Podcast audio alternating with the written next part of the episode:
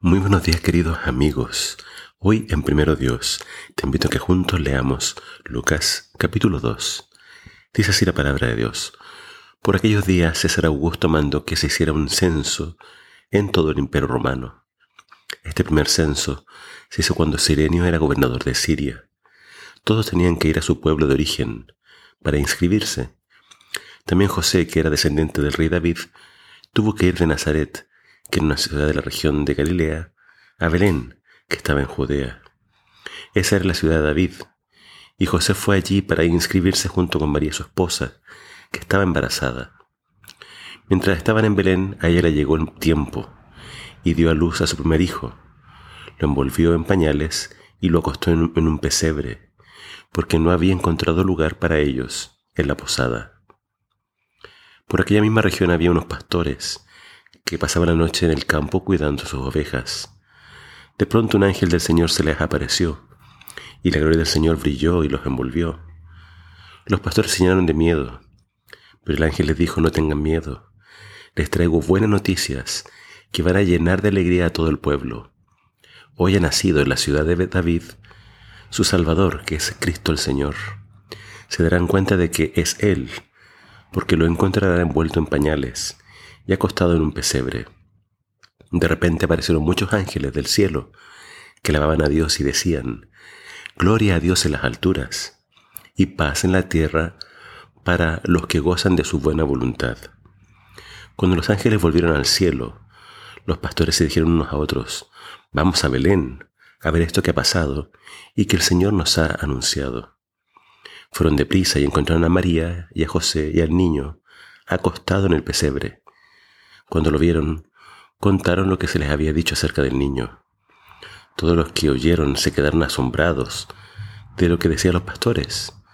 Pero María guardaba todas estas cosas en su corazón y no dejaba de pensar en ellas. Los pastores regresaron dando la gloria a Dios y alabándolo por lo que habían visto y oído. Todo sucedió tal como se les había dicho. Ocho días más tarde fueron a circuncidar al niño y le pusieron el nombre de Jesús tal como el ángel le había dicho a María antes de quedar embarazada. Cuando llegó el día en que, según la ley de Moisés, ellos debían purificarse, José y María llevaron al niño a Jerusalén para presentárselo al Señor. Así lo hicieron para cumplir con la ley del Señor, que dice, siempre que el primer hijo sea varón, deberá dedicárselo al Señor. También fueron a ofrecer el sacrificio que manda la ley del Señor, que dice un par de tórtolas o dos pichones. En aquel tiempo había en Jerusalén un hombre llamado Simeón, que era justo y piadoso. Vivía con la esperanza de que Dios libertara a Israel. El Espíritu Santo estaba con él y le había hecho saber que no moriría sin antes ver al Cristo del Señor. El Espíritu Santo guió a Simeón y fue al templo. Cuando los padres del niño Jesús lo llevaron para cumplir con la costumbre que manda la ley, Simeón lo tomó en sus brazos y alabó a Dios diciendo, Ahora, soberano Señor, tu palabra se ha cumplido. Ya puedes dejar que este tu siervo muera en paz, porque mis ojos han visto tu salvación, la que has preparado a la vista de todos los pueblos. Es la luz que alumbrará a las naciones y la gloria de tu pueblo Israel. El padre y la madre del niño se quedaron asombrados de lo que decía él. Simeón los bendijo y le dijo a María, la madre de Jesús, Este niño ha sido enviado para hacer que muchos caigan o se levanten en Israel él será una señal y muchos se lo pondrán. Así que conocerá, así se conocerán las intenciones de cada uno. Esto será para ti como una espada que te atravesará el alma. También estaba en el templo una profetisa, Ana, hija de Penuel, que pertenecía a la tribu de Aser. Era muy anciana. Cuando era joven había vivido con su esposo siete años, pero entonces quedó viuda y ahora ya tenía 84 años de edad. Nunca salía del templo, se pasaba noche y día adorando a Dios con ayunos y oraciones.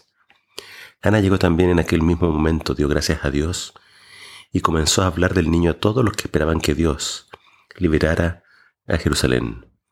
Después de haber cumplido con todo lo que mandaba la ley, José y María regresaron a Galilea, a su propio pueblo de Nazaret. El niño crecía, se fortalecía y se llenaba de sabiduría y Dios lo favorecía. Estos relatos de Lucas, como ya dijimos, son fruto de su investigación, son fruto de las entrevistas que él hizo acerca de la vida de Jesús. Y nos revela algunas instancias importantes de su infancia y también de su nacimiento. Se nos dice que Jesús nació en Belén. Se nos dice de que los ángeles visitaron a los pastores, quienes también fueron a ver este increíble evento. En Belén había nacido el Salvador, el Mesías. Pero lo interesante del Mesías es que cuando viajan a, Belén no había lugar para ellos. Y el niño nace en un pesebre, en un lugar donde se da de comer a los animales. Entonces, tanto en los otros relatos del nacimiento de Jesús como en Lucas, se nos habla de que cuando viene el Salvador, el Hijo de Dios al mundo, la gente no lo estaba esperando. No había lugar para él. Y Dios le da, la noticia a estos pastores que eran considerados los más humildes. Ellos van y se encuentran con Jesús. Tiempo después, Dios les revela a dos personas ya ancianas que el Mesías había llegado. Hablamos de Simeón y de Ana. Y también hay un énfasis especial en, en que María, la madre de Jesús, guardaba todas estas cosas en su corazón, pero se le dijo, una espada va a atravesar tu alma. Y en el caso de Simeón, él dijo eh, acerca de Jesús, Él está para levantar a muchos y también para provocar la caída de muchos. Se le anunció a María que Jesús iba a ser rechazado por el pueblo, pero que a quienes no lo rechazaran, sino que lo aceptaran, serían levantados. Así que el Evangelio nos presenta esta oportunidad y es tu decisión. Si vas a caer o si vas a ser levantado, depende de tu respuesta a Jesús. Que el Señor te bendiga.